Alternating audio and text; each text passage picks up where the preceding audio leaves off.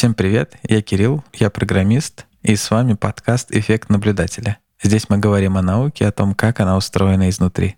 Привет-привет, меня зовут Андрей, я математик. Обычно мы в подкасте ведем разговоры в формате «Есть у нас специалист какой-нибудь, мы его зовем, порасспросить его о том, чем же он занимается». Но также у нас недавно появилась новая рубрика предметный указатель, где мы выбираем какое-нибудь слово, какой-нибудь термин, и каждый приносит какой-нибудь маленький кусочек, научный, технологический, околонаучный или вообще что-нибудь совсем отвлеченное, что так или иначе связано с выбранным ключевым словом. А сегодня у нас будет, э, так сказать, кроссовер обеих рубрик, потому что сегодня у нас будет э, предметный указатель с приглашенным гостем. Всем привет, я Илья, нейробиолог, а в гостях у нас сегодня Андрей Аксенов, автор легендарного подкаста «Закат империи» и ведущий другого прекрасного подкаста «Время и деньги», а также музыкант, лектор, автор книги «Слухи в империи» и специалист широкого профиля. Андрей, привет! Очень рады тебя видеть у нас в гостях. Привет, ребята! Да, спасибо за, конечно, упоминание эпитета легендарный по отношению к моему подкасту. Но я еще могу заметить, что выходит вторая книжка моя. Ну, просто раз уже пошел разговор Давай про книжки. Давай порекламируем вторую книжку. Не, ну это просто, на самом деле, напечатано несколько сценариев от подкаста «Закат империи». Если про слухи, то это прям специально отдельно написанная книга, то тут мы просто напечатали некоторое количество сценариев, собрали их под одной обложкой. Для тех, кто думает, что он не аудиал, чтобы он тоже мог почитать подкаст теперь. Вот. Класс. Все ссылочки на многочисленные ресурсы, связанные с Андреем, будут в описании. Слово для этого выпуска на правах гостя выбирал Андрей, и сегодня мы будем обсуждать власть. Поговорим о природе и эволюции власти и авторитаризма, о бабуинах и векторах. И начнем с рассказа другого Андрея, нашего местного. Начинай. Да, сегодня я расскажу о том, что наоборот случается, когда в некотором роде власть э, пропадает. Но с другой стороны, можно это рассматривать как историю о власти культурных традиций, о власти общества над нами, о том, как мы, ну или точнее не мы, подчиняемся поведению, которое предъявляют нам окружающие. Речь пойдет про бабуинов. В начале 80-х годов где-то в восточноафриканской саванне жили две группы павианов-анубисов, которые по английской терминологии называются какой-то разновидностью бабуинов. Значит, ну, касательно павианов, бабуинов, гамадрилов, мандрилов и прочего терминология различается, но павианы анубисы — это такие приматы, довольно злобные, с огромными клыками, которым только дай возможность, они друг друга дерут, кусают, постоянно пытаются друг друга поколотить и установить друг над другом доминирование. Они там повсюду в этой саванне водятся, но это история про две конкретных группы. Одна жила в маленьком лесочке, а другая прямо рядом с помойкой. Потому что это саванна, там, значит, какое-то туристическое место, туда люди приезжают смотреть на диких животных. Вот этот туристический центр располагался и, разумеется, раз там как-то люди постоянно проживают, какие-то туристы приезжают, там образуются отходы, и образовалась помойка. Огромная помойная яма, куда сбрасывались все отходы. В частности, все отходы с кухни.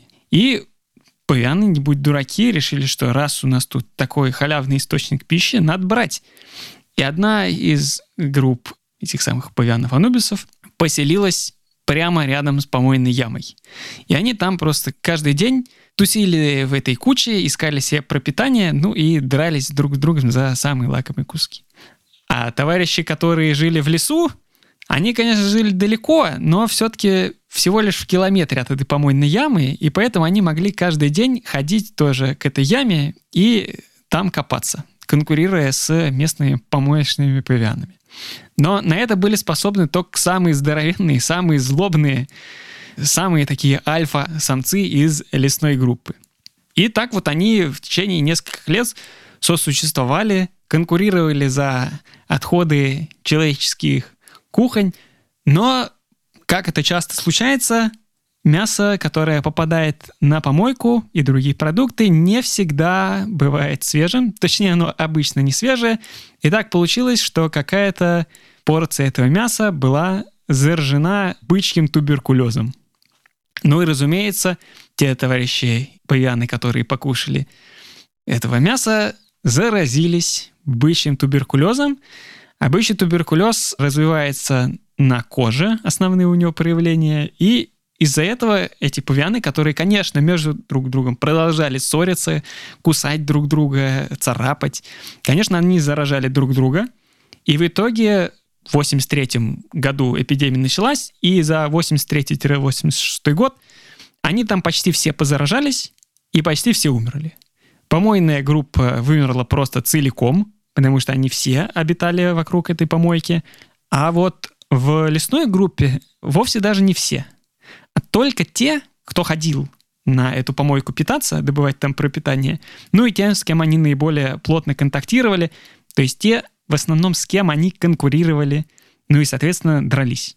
В лесной группе почти половина взрослых самцов тоже погибла от туберкулеза, ну и в результате там остались только наименее агрессивные. А самки? Самки что же должны были заразиться? Самки могли бы заразиться, но поскольку они гораздо меньше друг с другом дерутся и не дерутся с этими самцами в основном, кроме редких ситуаций, то среди них э, эпидемия это не такое широкое хождение имела, поскольку действительно наиболее легкий способ заразиться был либо съесть зараженное мясо, но это только те, кто непосредственно получили тот самый зараженный кусок, либо потом уже, когда они между друг другом дерутся и заражаются через ранение. А, ну то есть там не просто воздушно-капельным путем, видимо, надо прям друг друга как-то да. покусать, Значит, тут именно да. в том речь, что вот туберкулез, к которому все привыкли, это туберкулез легочный, и он может распространяться воздушно-капельным путем. А там именно проявление на коже, и поэтому нужен тесный контакт, и легче всего через открытое ранение.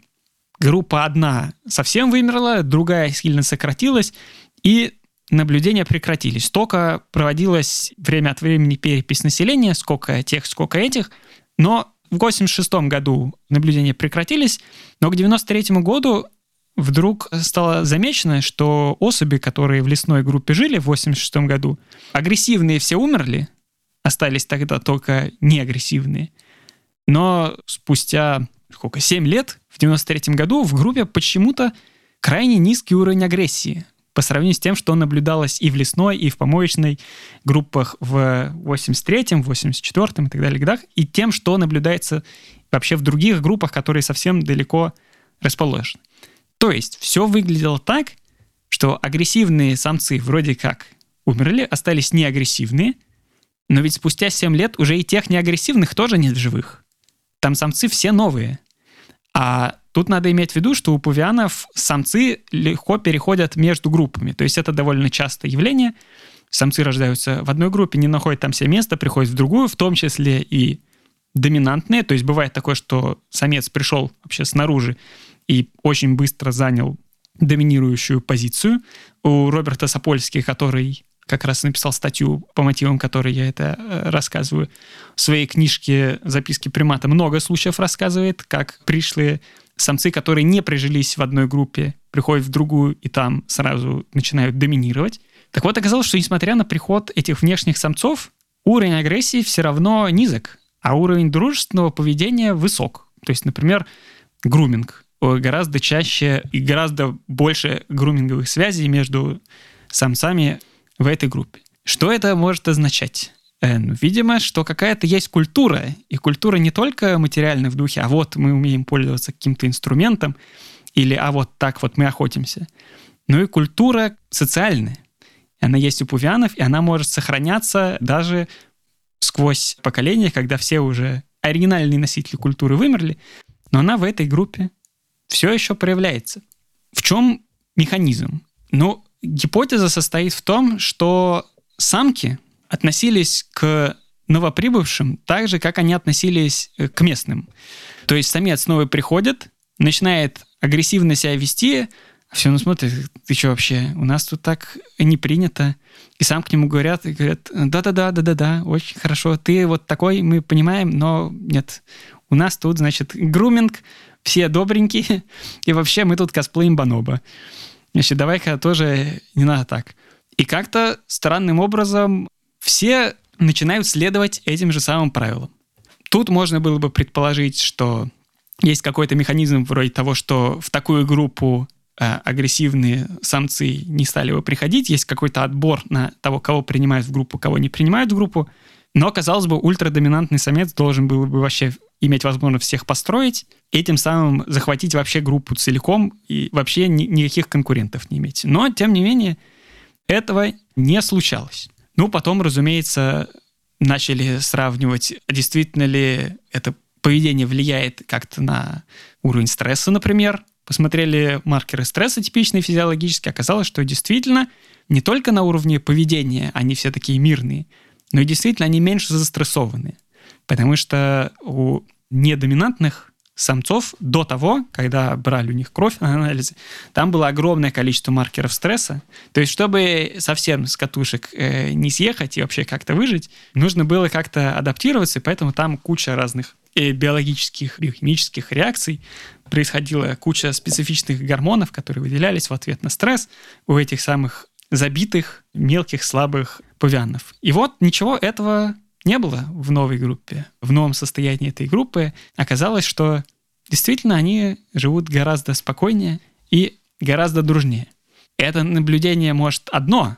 Тут же, конечно, народ заинтересовался, что может, может надо как-то проверить, что происходит. Ну и, например, проводили, например, такой эксперимент. Макаку резуса селили вместе с медвежьими макаками. Тут надо понимать, что макаки резусы тоже довольно агрессивные, любят подраться, а медвежьи макаки, э, наоборот, э, более спокойные. И макаки-резусы, живущие вместе с медвежьими макаками, становились гораздо более спокойными, перенимали их мирное поведение.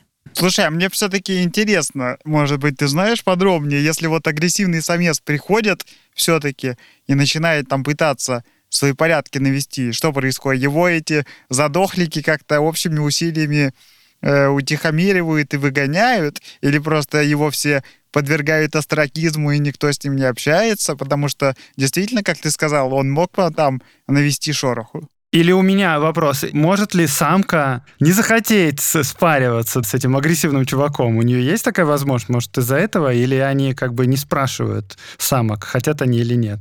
Ну, они могут попытаться их не спрашивать, но у самых там немножко параллельная иерархия между собой.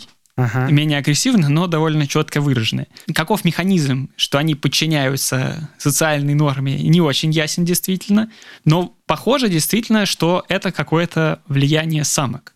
Что самки не начинают бояться и избегать э, новых самцов, и те, видимо, решают, что, ну, тут, наверное, в этом обществе не надо столько сил и усилий тратить, чтобы всех гонять. Потому что обычно они тратят огромное количество времени, огромные усилия на то, чтобы всех гонять и всех строить и пугать. В том числе тех, кто... Даже не тех, кто им непосредственно угрожает, а кто там на 2 на 3 ранга ниже их, обязательно нужно шпынять. А тут, видимо, они понимают, что не обязательно. Можно спокойно сидеть, спокойно искать еду вместо этого. И, видимо, этого оказывается достаточно. Видимо, если бы одновременно пришло несколько агрессивных самцов, то эта структура могла бы разрушиться. Но за время наблюдений, по всей видимости, этого э, не случилось. И, к сожалению, я не нашел э, никаких статей, касающихся того, что же там с этой группой происходит сейчас. То есть последняя там где-то из конца 90-х, где эта структура еще сохранялась, с тех пор непонятно. Может, и развалилась. Может, как-то сама группа перестала существовать. Э, много бывает разных вариантов. Да, тут, кстати, интересно, я потому что все сидел, слушал, и мне прям хотелось ставить, что может ли тут уже быть какой-то разговор, допустим, о генетике и эволюции. Но понятно, что если речь идет про 7 лет и одно поколение, то там еще каких-то эволюционных, даже псевдоэволюционных процессов быть не может. Но если посмотреть на это уже в контексте там нескольких десятилетий, то там, конечно, было бы интересно, будут ли какие-нибудь генетические следы, что хотя мы так довольно очень поверхностно понимаем генетику агрессивного поведения, но, возможно, это как раз бы нам помогло что-нибудь больше в этом смысле понять, потому что если эти агрессивные самцы как бы выведены из э, процесса размножения, то как бы их гены должны вымыва- вымываться из генофонда. Поэтому если бы это как-то какие-то были бы долгосрочные исследования, это бы еще в эту сторону можно было бы завернуть. Да, так я повторюсь еще раз существенный момент. Там уже потомков тех неагрессивных самцов, которые были в 86 году, их мало. Там большая часть группы — это потомки вновь прибывших самцов. Это во-первых. А во-вторых, самки-то все те же самые. То есть э, это реально похоже на какое-то культурное явление. Значит, самых буйных убрали, а новые буйные уже не так проявляют свое буйство. Настоящих буйных мало, вот и нету вожаков. Да, впору задуматься о том, может, это такое хитрое проявление теории э, пассионарности.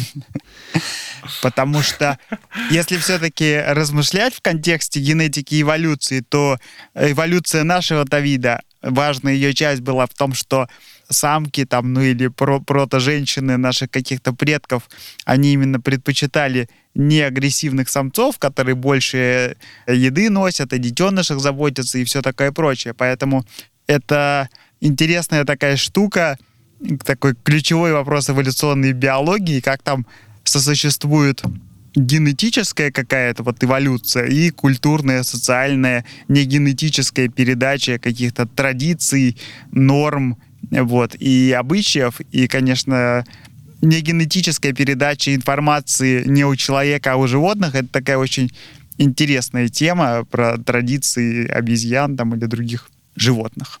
По счастью, у нас есть возможность э, это проверить, потому что есть с чем сравнить. Значит, э, павианы это все-таки довольно высокоразвитые приматы.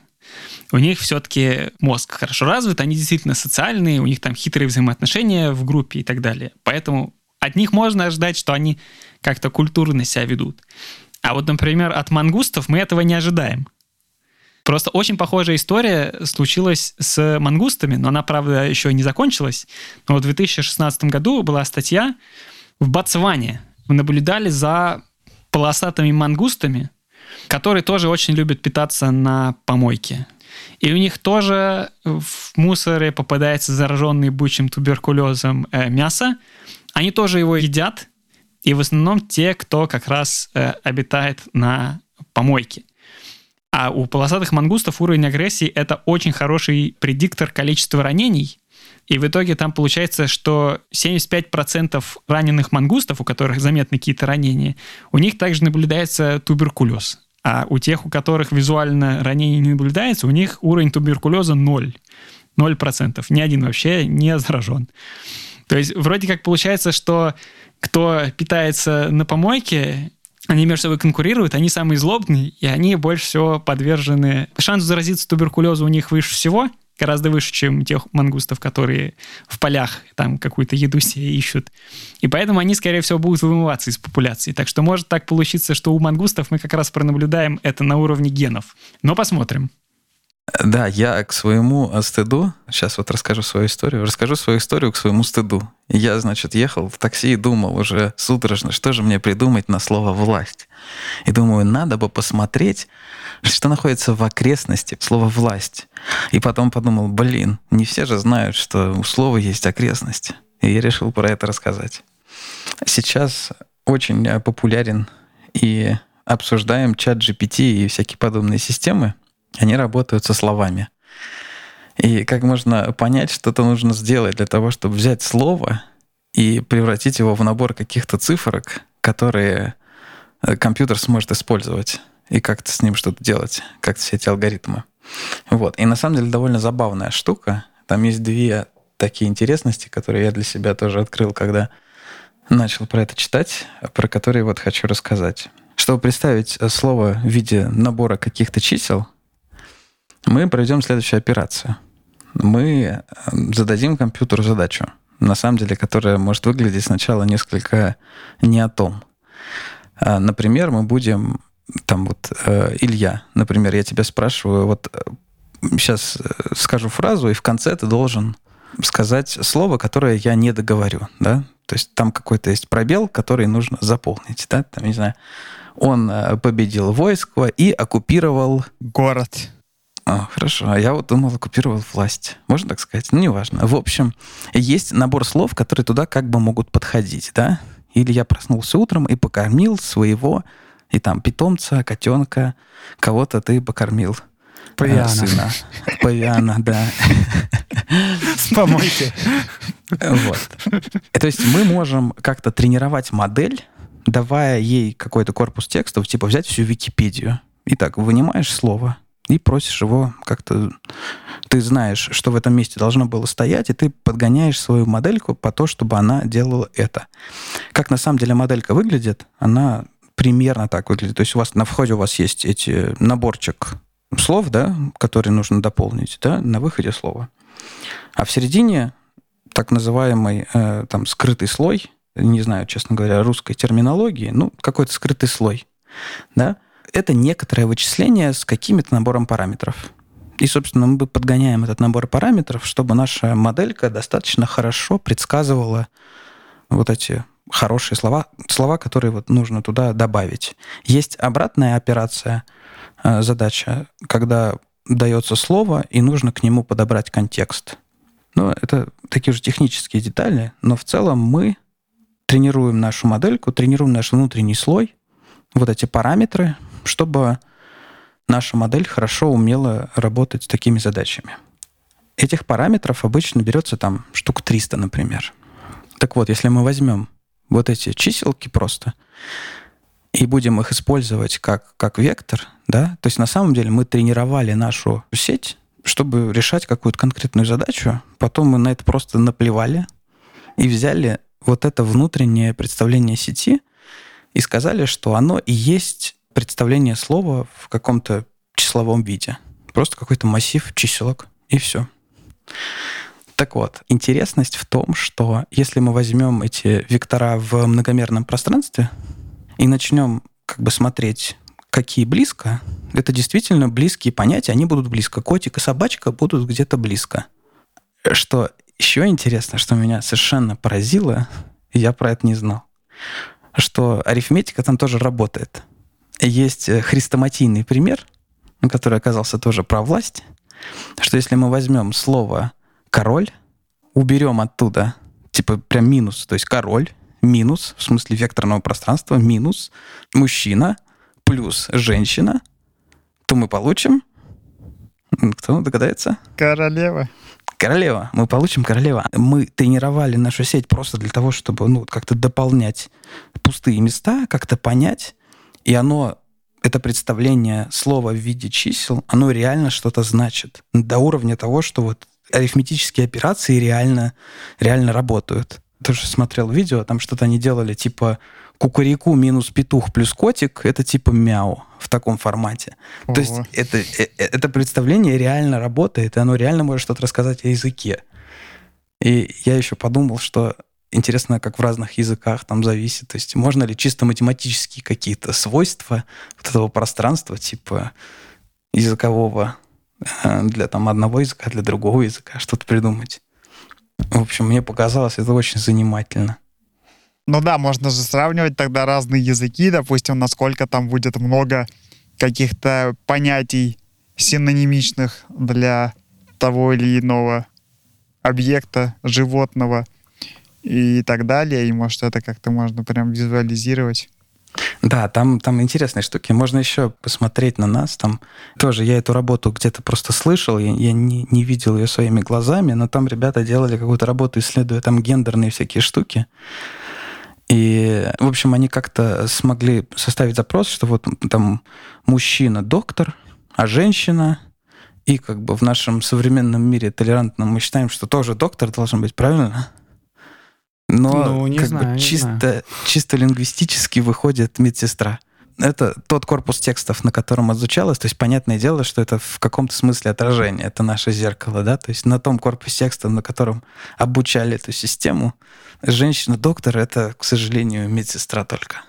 Но это прикольно, это можно такую какую-то уже социологию на это нанизывать. Да, и... да, да. То есть ты можешь изучать, ну, то есть мне кажется, это классный инструмент для какого-то ретроспективного такого исследования себя, вот как... Даже не как, социология, не знаю, а скорее антропологию, то есть как вот это вот речевое отражение вообще нашего общества. Да, кроме mm-hmm. того, такие подходы делают более прозрачными всякие механизмы оценки скажем, оценка настроения текстов. Вот если мы хотим посмотреть на 10 тысяч или 100 тысяч записей в интернете и разделить их, вот эти веселые, вот эти грустные, вот эти, значит, злобные, эти такие, эти сякие, есть подходы чисто нейросетевые. Давайте наберем какие-нибудь тексты, вручную их промаркируем, эти веселые, эти злые, и на них натренируем нейросеть какую-нибудь, которая нам будет просто выдавать веселый, грустный, злой и так далее. А можем э, зафиксировать какую-нибудь модель, которая сопоставляет конкретному слову конкретное вот это вот э, численное представление. И если мы зафиксировали один раз на огромном э, массиве текстов натренированную вот эту модель, которая переводит слова в набор числок, то дальше мы можем вычислять настроение текста, например, и другие его характеристики уже гораздо более э, прозрачным образом. То есть не черный ящик нейросети какой-то будет нам выдавать ответ, этот текст такой, этот текст такой, а что-то, что мы можем, по крайней мере, понять, скажем, э, скормив каждое слово в этом тексте э, вот этой вот нашей модели и просто посчитав какое-то расстояние до какого-то модельного Э, место в этом пространстве чиселок, которое характеризует, скажем, веселые тексты или, э, наоборот, грустные. В том числе и до непосредственно слова веселый или грустный. Да, я тоже, кстати говоря, подумал о применении таком, когда можно составить как бы карту такую слов и считать расстояние от одного слова до другого, но не успел придумать, как это можно и в чем использовать. Ну, типа, да, это какой-то а, ну, в, в, в анализе текстов, наверное, или там языка вот какого-то, может, носителя конкретного, какой-нибудь литературоведению или фольклористики. Можно было бы попробовать автора устанавливать. Вот есть же куча вопросов, там, э, кто на самом деле написал такой-то текст. Вот можно, казалось бы, и где-то в таком применить.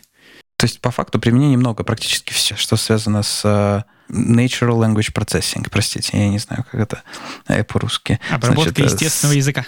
Обработка естественного языка, все, что связано, оно в каком-то смысле это использует. Потому что ну, надо это слово как-то представить и что-то с ним уже потом делать но мне показалось, что это интересно вот именно с точки зрения вот того, что мы можем как-то на это пространство посмотреть и что-то про себя там как про общество понять. Я не знаю, насколько там, допустим, власть и боль, да, рядом или...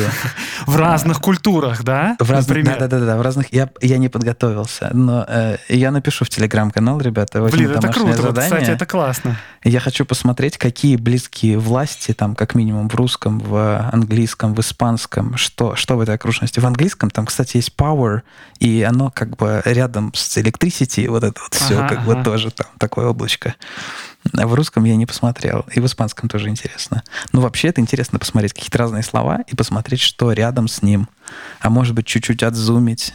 Или, например, посчитать расстояние от слова «власть» до слова «боль», например, в разных языках. О, кстати, блин, это клево. Я сделаю, я обязательно сделаю. Э, заходите в телеграм-канал, результаты мини-исследования будут выложены там. Это, кстати, интересно тоже. Сейчас я посмотрел э, несколько довольно больших инвестиций было сделано в базы данных, которые работают с этими векторами. Ну, видимо, сейчас типа, о, чат GPT, и значит, надо что-то куда-то инвестировать. И есть специализированные хранилища, которые работают с векторами, потому что вам нужно быстро как бы найти, что рядом вот с этим вектором. И там обычные базы данных и поисковые движки уже там какие-то это поддерживают, но вот появляются специализированные вещи, и в них даже инвестируют. Надо сказать, тут признаться, я не ученый. я скорее популяризатор истории. Вот, поэтому, возможно, для настоящих ученых мои э, суждения будут несколько поверхностными. Но вот о чем я хотел поговорить сегодня, что меня занимает в последнее время. Это эволюция власти как бы в течение 20 века. На примере России, которой я больше занимаюсь, э, я бы хотел типа три эпизода как-то осветить. Первое — это посмотреть на природу власти в Российской империи, которая с точки зрения сегодняшней, конечно, является автократией, ну, то есть это и есть автократия, да, во главе страны стоит монарх, автократ, и, в общем-то говоря, на начало века ситуация такая, что в целом он может принять этот закон, и все будут жить по этому закону. Да, но просто когда мы говорим слово автократия или слово диктатура, то мы в основном у нас перед глазами возникает как бы весь 20 век, и мы примерно так себе и представляем вот этот режим. Но можно вкратце посмотреть на этот режим, который был при Николае II, и чем он отличается от диктатур 20 века. Во-первых, вот, например, вопрос. Была ли какая-то идеология у дореволюционной России? Как вам кажется, кстати? Это хороший вопрос. Православие народность? Это ну да, да, вот. Э, есть, правильно, вот эта триада. Самодержавие, православие, народность. Но в целом, если разобраться, то это особенно ничего тут нету глубокого. Ну, в смысле, то есть самодержавие, ну да, ну как бы царь самодержавный, да. Значит, православие, ну да, мы как бы православные все тут в основном, большей частью. Что такое народность, все вообще с трудом очень представляют, и, в общем, слово это особенно никто не понимает, что оно значит. Ну, то есть это как бы такой ярлык, который в воздухе висит, но она довольно уникальная, получается, как бы идеология, что, в принципе, ее более-менее к любой монархии можно пришить. Ну да, да, ну то есть, ну нет, на самом деле, да, конституционная монархия в Великобритании это немного другое, во Франции вообще нет монархии. То есть была претензия на то, что самодержавие это не то же самое, что абсолютная монархия, абсолютизм. Типа, это другое. Но в целом, да, как бы это не тянет на идеологию. Вот о чем я хочу сказать. То есть нет никакой такой идеи, которая объясняет что-то, вот в чем именно миссия, цель нашей страны, чем она отличается от других, какое место мы занимаем в мире, почему это круче, чем у всех остальных. Этого как бы вообще нет. Вот. Слушай, это интересно. Ну, Николай II, ладно, как бы там, в принципе, у него вообще о другом голова болела. Ну да какой-нибудь Петр там, я не знаю, Екатерина. Вот э, типа как какие-то вот были правители, у которых был какой-то свой вижен на страну. Но там тоже сбрить бороды это, наверное, не то чтобы какая-то идеология, не знаю даже. Надо тут сказать, что в целом, да, мы можем сказать, что у них есть какое-то видение будущего страны. Это видение более-менее понятно. Мы хотим быть европейской державой такой же, как все нормальные европейские державы.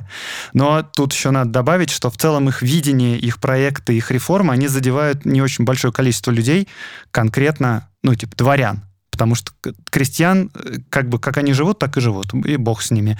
И в их жизни-то вообще-то мало чего меняется, а их 90% населения страны. Ну, то есть, да, что происходит у дворян и у культурной образованной части общества, это важно, но в целом э, надо сказать, что э, какой-то особенной такой идеологии нету. Дальше давайте еще посмотрим, э, типа, есть ли какая-то движение или партия какая-то проправительственная, которая вот какое-то общественное объединение, какой-то союз, который которые, значит, стоят горой за царя, и такие, да, вот мы поддерживаем вот эту власть, вот эту конкретную, а другого ничего нам не надо. Вот есть там какие-нибудь социалисты или либералы или какие-то такие, это вот другие ребята, а мы движение такое, которое царя поддерживаем. И такого движения тоже нету никакого. Больше того, считается, что оно и не нужно, это даже вредно. Потому что, ну вот, типа, у нас, если самодержавие, то у нас парламента никакого нету, и парламент нам не нужен. А все движения какие-то общественные, какие-то объединения, союзы, не знаю, молодежные организации, типа там, через которые человек шагает. Вот в детстве стал октябренком, потом пионером, потом вступил в комсомол, потом в партию. Этого как бы так, такого ничего нету. Нет никакой такой партии, которая поддерживает царя. Потому что само существование партии подразумевает, что у нас есть как бы разные партии. Да, да, есть противоположное мнение. Да, да, да нам да. это не нужно. Ну, как бы все и так за царя. Зачем нам нужна партия? Никакой партии нет, и даже нет идеи о том, что ее надо делать, и даже есть идея, что если это и делать надо, то значит уже дела идут куда-то не туда. Это плохо. То есть, да, тут тоже можно вспомнить черносотенцев, например, но они как раз возникли как ответ то есть вот произошла революция 1905 года, в стране появился парламент. Больше того, там большое количество монархистов считали, что в парламент не надо избираться, потому что мы же монархисты, мы сторонники самодержавия, значит, мы не должны избираться в парламент, потому что парламент это что-то неправильное. Вот. А те, кто все-таки решали избираться в парламент и что-то там делать, они очень сильно избегали слова партия и назывались, например, союз. Вот типа самая крупная черносотенная организация, она называлась Союз русского народа. Короче, но в любом случае эти все союзы, это тоже не было созданное что-то сверху. Это не какая-то сверху партия создана. Это какая-то низовая самоорганизация людей, которые считали, что им надо как-то поддержать царя, потому что у них такие взгляды, и потому что тут либералы какие-то неправильные взгляды транслируют. Правда, ведь получается, были же, ну там и как и СССР, и все вот эти Ну ребята. Да, да, да, Значит, либералы, у них- у них кадеты свои- всякие. у них всякие свои тусовочки были, Да. а в противовес им как бы не делалось тусовочки, правильно? Их Не просто делалось, пытались да. защемить как-то, и все. Как бы на этом заканчиваем разговор. Да, дело в том, что да, это точно совершенно, что со стороны власти, как бы сверху, никакие организации проправительственные не создавались. Они все э, партии и общественные организации, которые создавались, они создавались одинаковой инициативой, как бы вот появились люди. Что, честно говоря, грустно, потому что вспоминаешь там народную волю, или там, ну, этих, там же часть людей просто, они типа хотели там преподавать в школе, там, я не знаю, заниматься каким-то делом, а ему просто тупо не давали этого сделать. Ну, то есть вариантов не было никаких. И они как-то, ну, пошли по другому пути. Да, но это чуть-чуть еще другой разговор, но в целом это правильно. Еще важная вещь, которая в диктатурах очень важна, это контроль над СМИ. И даже не просто контроль над СМИ, а какой-то свой медиа, который транслирует в мир, объясняя всему, всей стране, всему народу о том, что у нас за государство, почему оно крутое, а почему другие государства и идеологии неправильные. Поскольку идеологии никакой нету, то и СМИ тоже никаких нет. То есть есть цензура, которая на самом деле работает довольно примитивно. Вот есть типа законодательство, которое запрещает что-то писать публично. И цензурный комитет за этим следит как бы напрямую. Ты, если делаешь газету, ты приносишь в цензурный комитет статью, цензурный комитет говорит, можно печатать или нельзя печатать. И ты печатаешь это или не печатаешь. Но вся пресса в стране как бы частная. Хочешь делать газету, ну, она, естественно, не будет радикальная, она не будет призывать там свергать царя, это она не может. Но в целом пресса вся частная, она есть более проправительственная, в основном она либеральная. Вот, но тут тоже нету никакой прессы, которая создана сверху. Больше того, Николай II и в правительстве вообще, ну, как бы Николай II сам, он не очень понимает силу медиа он не очень понимает, зачем медиа нужно. То есть медиа, да, нужно для того, чтобы объяснять всему народу, почему вот это правильно, а вот это неправильно. Николаю II, если грубо говорить, ему кажется, что, ну, типа, отчитываться перед народом он не должен. Объяснять что-то, почему я так делаю, это тоже не нужно. Ну, как бы, мои предки всегда правили этой страной. И все. Какие вопросы у вас могут быть? То есть Никаких пропаганды никакой государственной как бы нету. Ты даже когда-то Да. В каком-то подкасте об этом рассказывал, про пропаганду, и что она как бы и, не существовала, да, толком. Да, именно так. революции. Никакой пропаганды нету. И, в общем-то, вот мы как бы смотрим на все это и говорим, а где тут, собственно говоря, диктатура, где тут автократия? Этого всего вроде как не видно. Ну, плюс еще тут надо сказать, да, про силовиков каких-нибудь, которые подавляют инакомыслие. И тут тоже все, ну, как бы, например, нету ОМОНа в целом, вообще как, как даже как идеи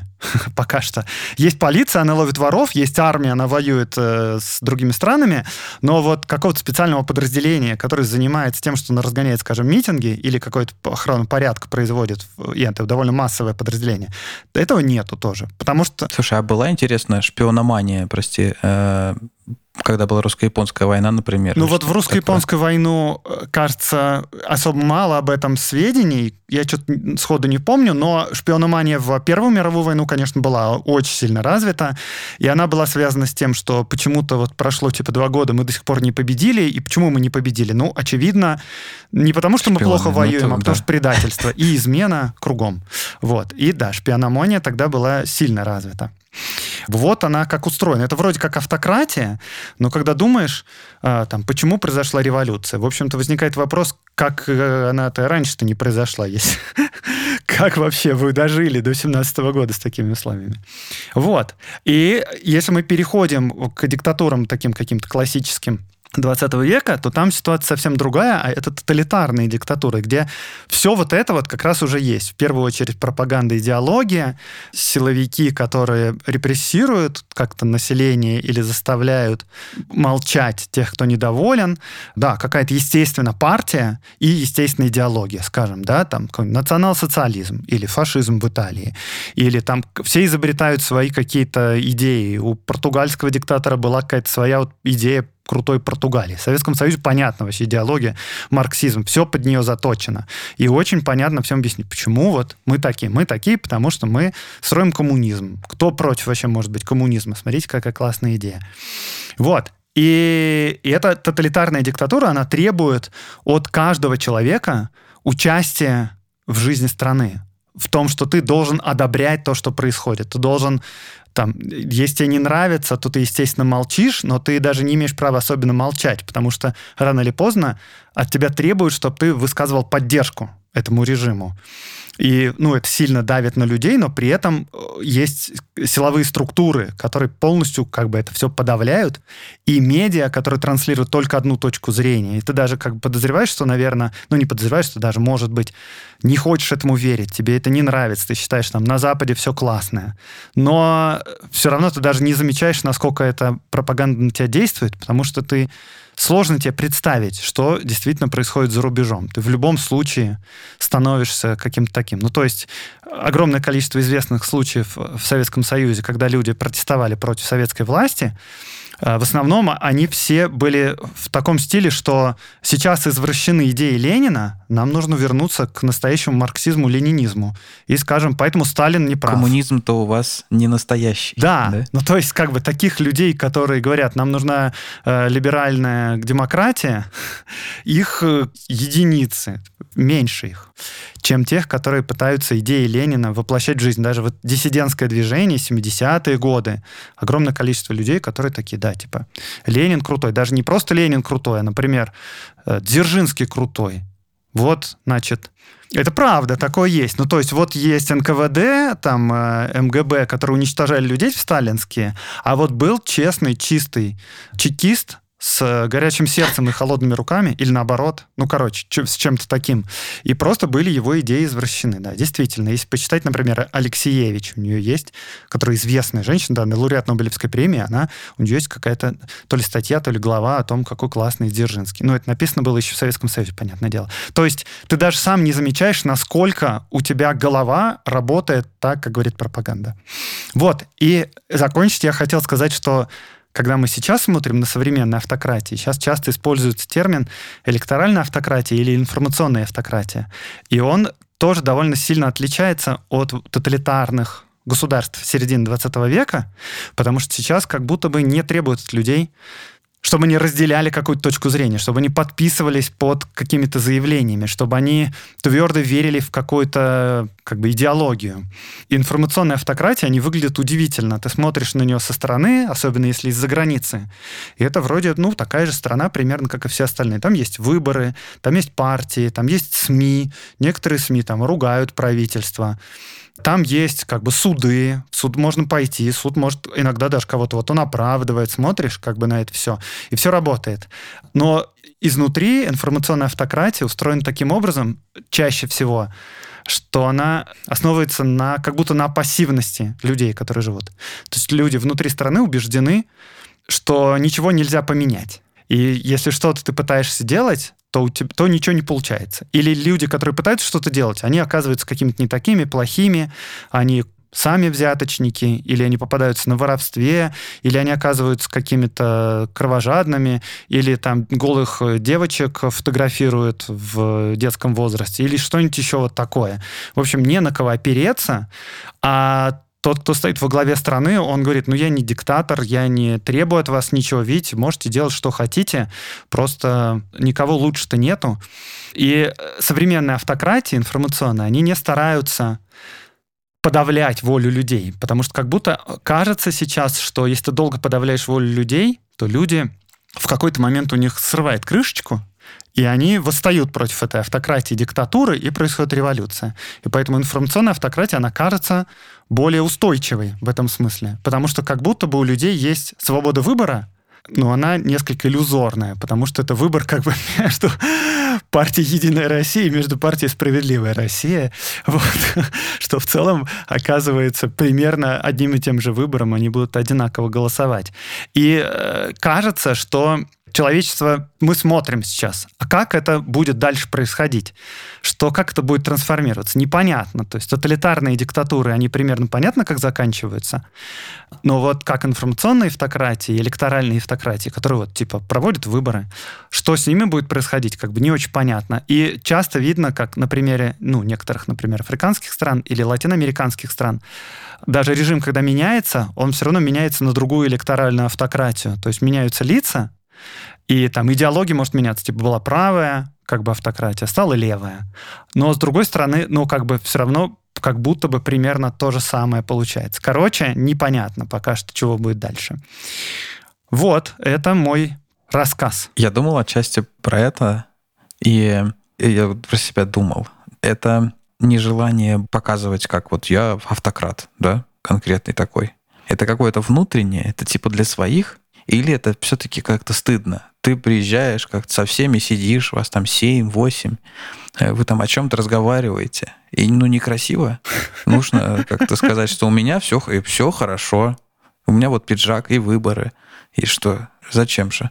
И я вот думал про себя. Типа, есть в этом какое-то или нет? Нужно ли авто информационному автократу чисто вот для своих, для своего круга уже других правителей как-то, ну, держать марку. Ну, мне кажется, это тут точка зрения, то есть для такого человека должно внутренне а, как-то ощущаться, что быть избранным президентом — это круто, а быть, скажем, генеральным секретарем партии — это не круто, и поэтому стыдно. Да. Но это как ну, бы да. вопрос сомнительный. Ну, то есть он был, не знаю, Андропов, и ничего ему не стыдно было генеральным секретарем. Наоборот, это круто. Наоборот, это даже прикольнее, это даже круче, чем в либеральной демократии. То есть у этого человека уже должен быть в голове идея о том, что автократом быть не круто. Мне кажется, честно говоря, тоже тут будет сейчас поверхностное заявление какое-то, но мне кажется, это некий, просить за слово, эволюционный, эволюционный механизм. Ну, типа, диктатуры пытаются выжить каким-то образом. Вот такая грубая тоталитарная диктатура, которая все подавляет, середина 20 века, она как бы держится какое-то время, а потом в какой-то момент все равно разрушается. И поэтому такой был как бы возник механизм такой мягкой диктатуры автократии, которая податливая, которая проще э, проходит через какие-то кризисы, потому что она вроде как, ну, у людей незачем бастовать там. Вроде как бы можешь жить, что хочешь делать, и поехать куда хочешь. Даже сказать как бы другим странам, «А у вас что лучше, у вас тоже коррупция, и политики обманывают. Что не так? Ну, как бы, ну, вроде так. Ну и все. Тут, кстати, интересно, что вот мы рассматриваем это как такую последовательную эволюцию. И интересно посмотреть на какие-то, может быть, примеры, когда история идет вспять. Если у нас, допустим, был какой-то тоталитаризм, а потом, если мы обратно вернемся к монархии, то исчезнет ли нужда в пропаганде там и во всем этом, если у нас в истории нашей страны вроде таких примеров не было, но если мы посмотрим на историю французской революции или там английской гражданской войны, то у них были как бы некоторые чередования, когда приходил какой-то новый император. Или, ну вот, свежий пример, наверное, сейчас это такая пограничная история, что происходит в Северной Корее, потому что третий Ким это уже, ну, похоже как бы на, на монархию. Если мы монархию говорим, что это престолонаследие, что власть от Бога, и поэтому она передается по наследству, то интересно, возможно ли какая-то вот все-таки обратная эволюция к монархии, или это однонаправленное движение? Я бы не ожидал исчезновения пропаганды в в Северной Корее. Ну да, типа... да. Северная Корея это, конечно, тоталитарная диктатура, которая вот как бы выжила. Вот на нее пример можно смотреть, как тоталитарная диктатура может выжить и дожить до 21 века. Вот как бы она довольно фигово живет. Вот. Но нет, мне кажется, еще обратное движение вряд ли возможно, потому что если мы посмотрим на начало века, на как бы степень участия государства просто в жизни обычных людей, эта степень участия крайне маленькая. Ну, то есть люди могут жить всю жизнь, не получая паспорта вообще никакого, и прекрасно себя чувствовать, никогда не соприкасаясь ни, ни с одним правительственным учреждением. Ну, типа, просто у государства в начале 20 века, у всех, у них очень мало денег по сравнению с сегодняшними государствами. И поэтому... Ну, и технологии тоже. Ну да, и технологии тоже. Ну, то есть у государства просто нет денег даже там строить дороги в каждую деревню, строить везде больницы, что-то там делать. Все живут как бы на самом деле практически не контролируясь из центра. Там типа на уезд три полицейских есть произошло какое-то преступление в деревне, э, крестьяне даже и не подумают полицейских вызывать, сами будут разбираться, кто там что украл, побьют кого-нибудь в Авине, и на этом дело закончится. Они даже в голову не приходит, что нужно, должно государство в этом участвовать. И поэтому вот как бы диктатуры 20 века, это как раз когда у государства появилось достаточное количество ресурсов, чтобы проникнуть в жизнь каждого человека, но мне кажется, это связано с финансами в первую очередь. То есть достаточно денег для того, чтобы везде залезть. А сейчас, мне кажется, вот эта вот электоральная демократия, они, может быть, связаны с тем, что уже постиндустриальное общество, и теперь информация как бы настолько нас вовлекает в жизнь. Ну, то есть, там, мы теперь, я просыпаюсь утром, открываю Твиттер почитать. Ну, типа того. То есть, информационных источников очень много. Мы постоянно потребляем контент. Мы вот сейчас как бы его про- производим, этот контент в разговоре в нашем. Вот, и поэтому вот, они как бы продолжают так э, существовать, и, возможно, это с этим связано, но назад невозможно отмотать. Нельзя убрать как бы контент. Ну, может, вот, типа, в Северной Корее его нету, потому что просто ее закрыли стеной. А так вернуться назад, наверное, невозможно. Мне кажется, с этим как-то связано. Раньше-то от демократии к монархии можно было вернуться, как нам пример Древнего Рима подсказывает. А сейчас, видимо, уже получив всеобщие избирательные права и всеобщий доступ к информации и прочим благам, вряд ли можно этого джина обратно в бутылку затолкать. Наверное. Но в 90-е вроде было, а сейчас вроде как, э, вроде как и нет. Ну, а тут тоже, да, большой вопрос, насколько оно было, насколько люди вообще понимали то, что происходит, все такое. Ну, в общем, вот, э, короче, мой рассказ такой об эволюции власти в 20 веке. Да, тут моя история гармонично э, в это впишется. Вообще, как вы, слушатели наши более-менее постоянные, могли заметить, что мы в подкасте очень любим эволюцию. И вот в выпуске предметного указателя про музыку я рассказывал про эволюционные корни музыки, и у нас были всякие выпуски про эволюционную иммунологию, эволюционную социологию и все такое прочее.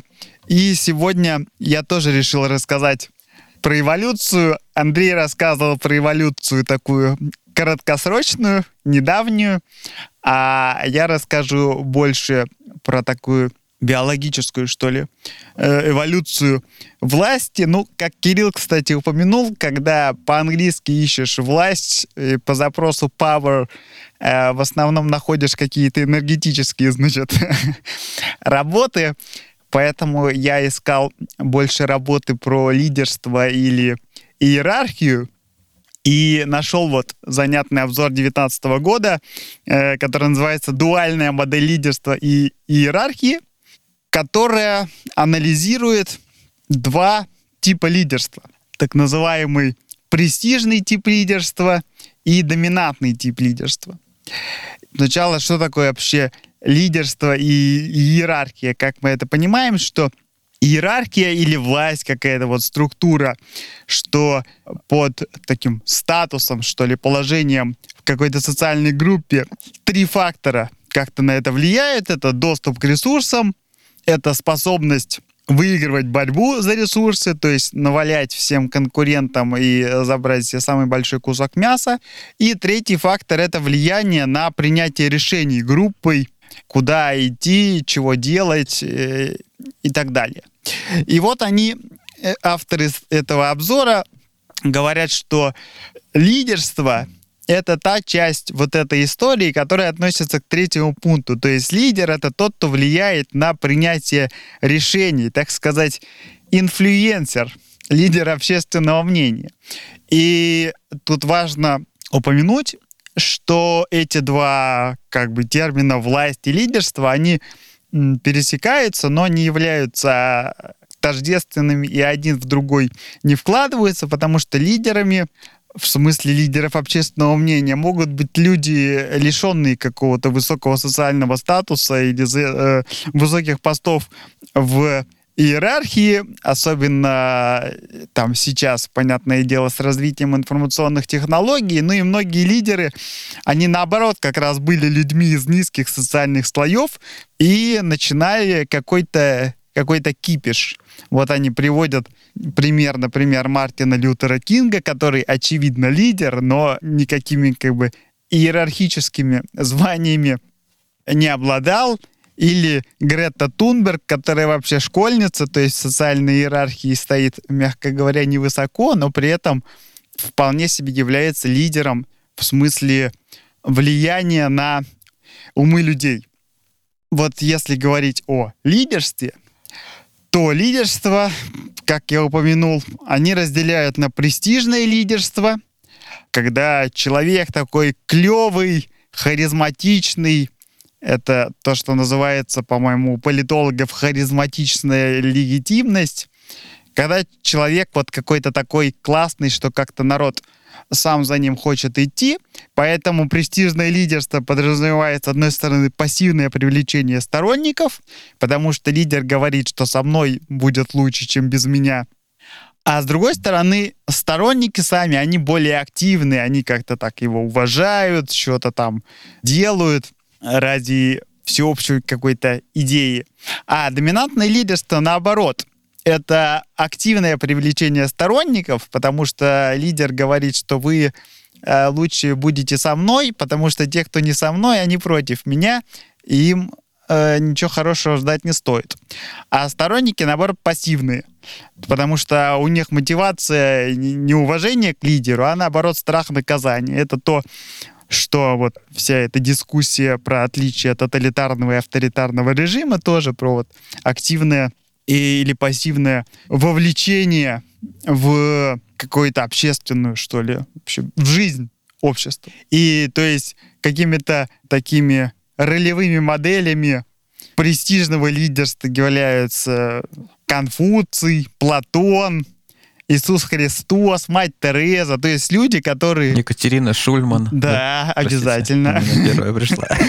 То есть люди такие скромные, щедрые, компетентные, которые как-то вдохновляют народ своими знаниями, опытом и личными качествами, поэтому ключевой здесь фактор — это дисбаланс информации. То есть эти люди обладают каким-то информационным ресурсом, которого нет у окружающих более-менее образованных э, последователей.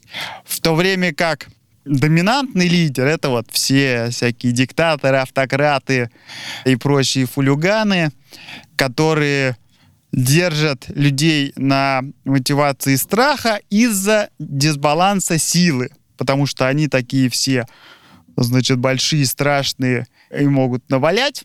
Поэтому я вот упоминал ну, мы тут можем много привести э, э, ролевых моделей любого возьми диктатора, но они называются одна модель Конфуций, тут ключевая ролевая модель, а другая это Макиавелли, который в своем вот этом знаменитом трактате «Государь» писал, что страх и любовь плохо сочетаются, но надо выбирать то, что лучше работает, а страх, он надежнее, чем любовь, поэтому нужно держать народ в страхе, и это более эффективная, так сказать, модель лидерства.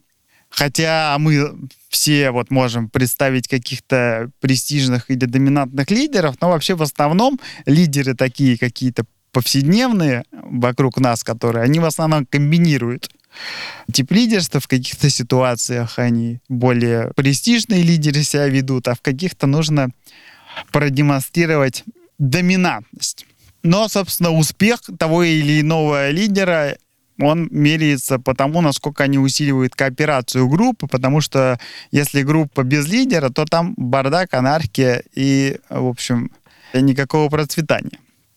И это вот такая преамбула, о чем вообще, о чем вообще речь. И дальше, потому что этот обзор, он анализирует всякие эволюционные, психологические, социальные факторы, которые влияют на формирования того или иного типа лидерства в обществе, потому что мы там чуть позже перейдем к эволюционным всяким штукам, но вообще это называется парадокс Конфуция Макиавелли в такой вот эволюционной социологии.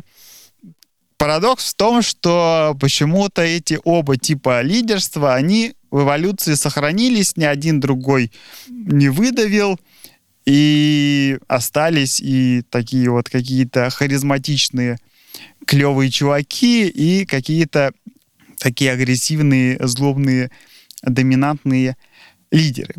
Так вот, что нам говорят какие-то более объективные исследования, что влияет на то, каким человек будет лидером и какого лидера, собственно, выберет себе общество. Вот. Но тут несложно представить себе картину того или иного лидера, что э, престижные лидеры более такие какие-то гибкие в поведении, умеют соглашаться, они более социальные, добросовестные и как-то стремятся чувствовать себя частью общества, а лидеры доминантные, они, у них сильно выражено то, что в психологии называется темная триада. Это нарциссизм, макиавиализм и психопатия. То есть нарциссизм — это, понятно, представление о своей исключительности. Макиавиализм — это склонность, значит, плести интриги, манипулировать и как-то не очень обладать высокой эмпатией. Ну а психопатия — это вот, соответственно, такая импульсивность и агрессивность. И вот эти люди больше обладают этими чертами. Так уж устроено наше общество, что эта темная триада больше выражена у мужчин. Тут вечный, как бы, э, можно вести спор, в чем там роль биологии, а в чем роль каких-то социально-культурных факторов. Ну, явно есть влияние и того, и другого. Но так или иначе, в реальном обществе женщины часто играют роль престижных лидеров, а мужчины чаще роль доминантных лидеров. И если говорить о всем таком социуме, то и социальные какие-то исследования, и исторические, если посмотреть назад, исследования говорят нам, что когда вокруг мира и процветания люди склонны больше выбирать такого более феминного, престижного лидера, который будет как-то все мирным, демократическим путем развивать. А когда вокруг э, война, кризис и какие-то неблагоприятные происходят события, то народ стремится объединиться вокруг вождя и выбрать себе какого-нибудь доминантного лидера. Хотя, если говорить о каких-то врожденных предпочтениях, ну или не врожденных, а с детства, то дети причем не только люд... человеческие детеныши, но и детеныши шимпанзе, они стремятся выбирать престижных лидеров, которые такие умные, опытные, могут чему-то научить, показать, и вообще с ними интересно, можно перенимать какой-то опыт. А вот исследования показывают, что люди, которые выросли в каких-то неблагоприятных условиях, они скорее склонны выбирать доминантных лидеров, возможно, потому что у них какая-то потребность в стабильности преобладает над потребностью в, я не знаю, саморазвитии там или каком-то таком более стратегическом, что ли, видении развития общества. Но вот то, тоже я говорил, что большинство лидеров совмещают эти два типа. И вот были психологические исследования, что дети, которые ведут себя в обществе то так, то так, то как бы более как престижные лидеры, то как более такие доминантные, они более популярны в этих детских сообществах. То есть гибкость — это все-таки залог успеха. Но есть как бы, если говорить о том, почему два этих типа сосуществуют, что у престижного лидерства есть вот проблемы, что оно не масштабируется при, при росте группы. То есть престижный лидер, они их не наштампуешь, престижных лидеров. Он вот, если есть какой-то такой пламенный оратор, харизматичный какой-то вождь, то он вот есть. А доминантных лидеров, их можно наштамповать, топ-менеджеров среднего звена сколько угодно.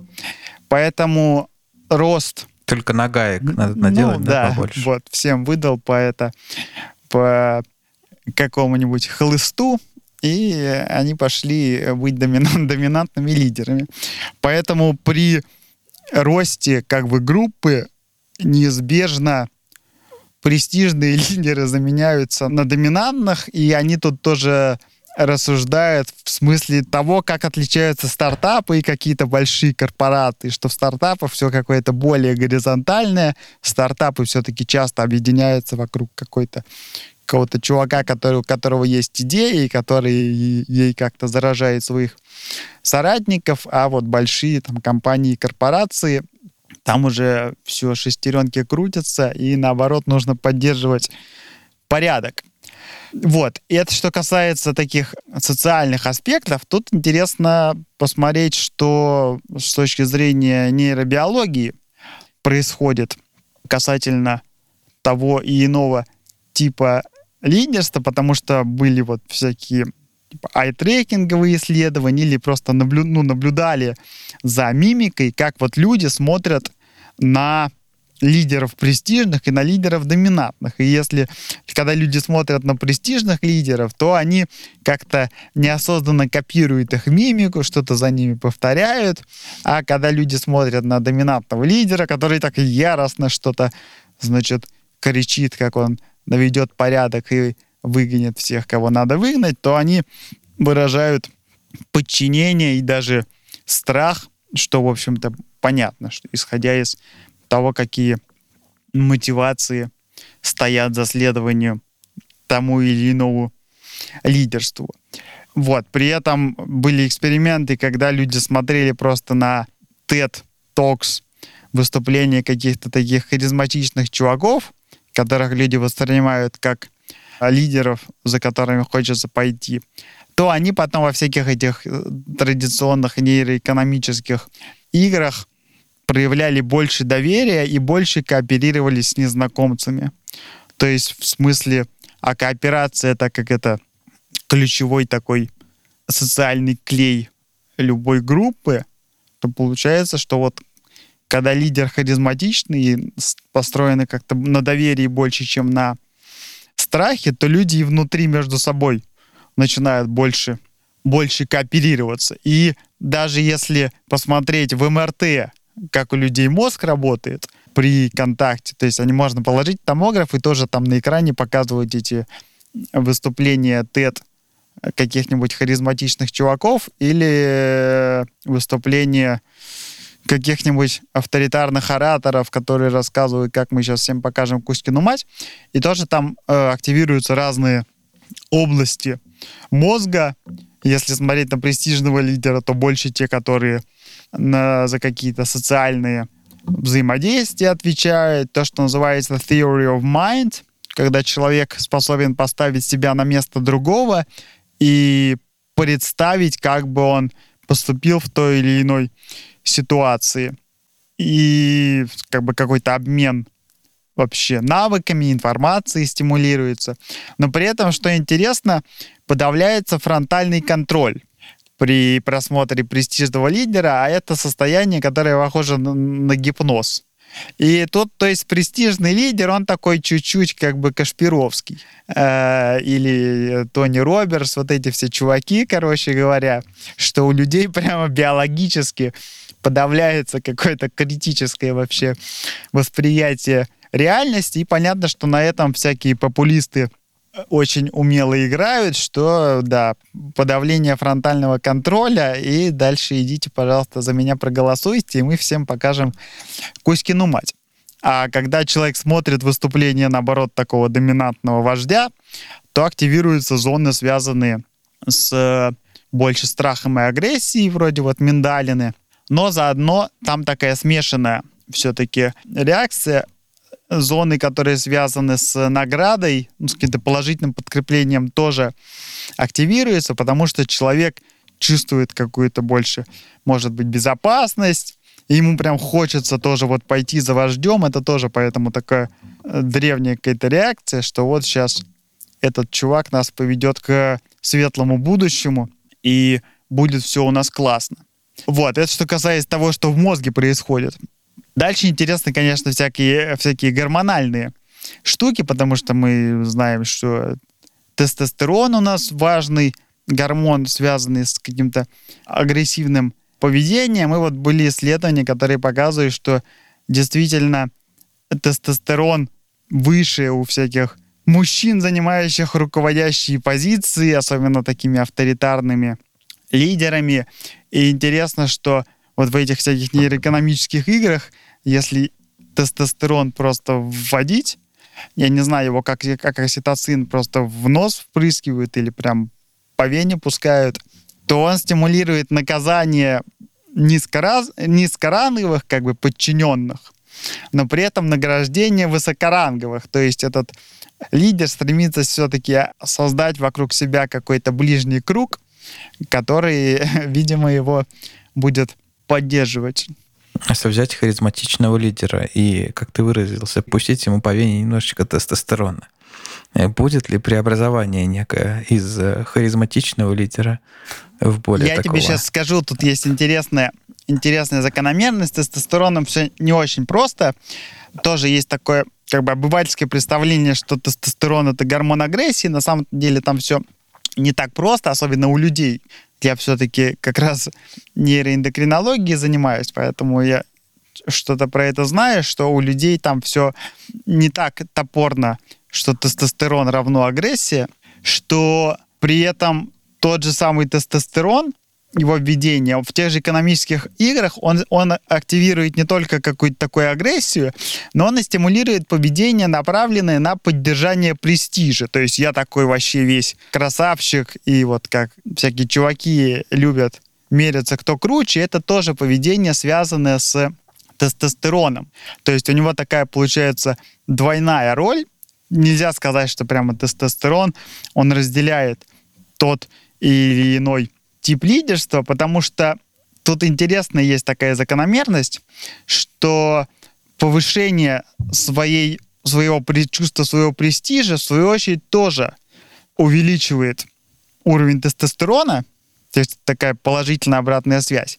И тут это уже мои догадки, но мне кажется, это выглядит логично, что ты на престиже себе разогнал тестостерончику, и дальше ты из престижного лидера уже превращаешься в такого более авторитарного. Это, мне кажется, такая вполне, вполне привычная история, как человек какой-нибудь приходит демократическим путем к власти с хорошими вроде как лозунгами и убеждениями, а потом что-то пошло не так, и человек вдруг уже не такой, чтобы уже и демократичный лидер. Знаем мы в истории такие, э, так сказать, примеры. Есть, конечно, гормон окситоцин, всеми известный гормон социальных контактов, который как раз усиливает дружескую кооперацию, и поэтому он больше связан с, скорее, с престижным типом лидерства. И теперь переходим к эволюции и к парадоксу Конфуция Макиавелли. Как же эти два, э, собственно, формата лидерства сосуществуют в ходе эволюции? Э, лидерство в группе животных, ему вот можно разделить на четыре как бы аспекта лидерства. Я уже их упоминал в начале. Это перемещение группы, это то, что связано с пропитанием, это решение внутренних конфликтов, то есть поддержание внутреннего порядка, и это внешние конфликты, какие-то войны с соседними племенами и внешняя вот агрессия. И кажется, что первые два пункта перемещения и пропитания, они больше связаны с престижным лидерством. Куда мы пойдем, что мы будем есть. И поэтому эти функции чаще отданы самкам либо женщинам в каких-то традиционных обществах. Что мы будем, что семья будет сегодня есть, решает мать. И куда мы пойдем за продуктами, тоже решает мать семейства. И престижные вот эти вот роли, они более равномерно в обществе распределены между участниками. В то время как доминантное лидерство — это значит, поддержание порядка, чтобы внутри народ не ругался, и куда мы пойдем воевать с соседним семейством. Это доминантные роли, которые распределены менее равномерно в популяции. И то, что эти два типа лидерства, престижное и доминантное, играют разные функции, это вот предполагается одно из решений этого парадокса Конфуция Макиавелли, что эти две функции параллельно развивались, что была дипломатия, медицина, какие-то ритуалы, которые больше престижные лидеры занимались, а там охота и войны более агрессивные. Этим занимались лидеры доминантные. Ну и кроме того, то, о чем тоже интересно рифмуется с тем, о чем говорил Андрей э, в первом рассказе, что э, есть некоторые факторы, которые самых доминантных и агрессивных самцов отсеивают. Ну вот у него там это так получилось, а вообще и вот про самок, что есть такая гипотеза полиции, что самых доминантных самцов как-то общество само отсеивало, и поэтому это давало возможность престижным лидерам больше как-то влиять на происхождение. Но и поэтому вот сосуществование двух этих типов лидерства и в группах животных, и потом у людей, оно привело к тому, что они вот оба сохранились, и это дает такую вот гибкость и возможность как-то развиваться в разные стороны разным сообществам. Хорошо, сегодня мы много узнали про э, эволюцию власти и про разные ее проявления. Будем надеяться, что в дальнейшем власть будет отстоять от э, боли подальше, а к пониманию поближе. От слова боль до слова власть будет по да, подольше расстояние. К пониманию поближе. На этом будем закругляться. С вами была рубрика «Предметный указатель». В гостях у нас сегодня был Э, знакомый нам всем по прекрасному подкасту «Время и деньги» и «Закат империи» Андрей Аксенов. Андрей, большое спасибо, что к нам присоединился. Спасибо, что позвали. Было классно. Дорогие слушатели, заходите к нам общаться в телеграм-канал и в чат. Подписывайтесь на всех платформах, ставьте лайки, колокольчики, загогулины, все, что найдете. Пишите отзывы, рекомендуйте своим знакомым и незнакомым. Пока-пока. Пока. Пока-пока.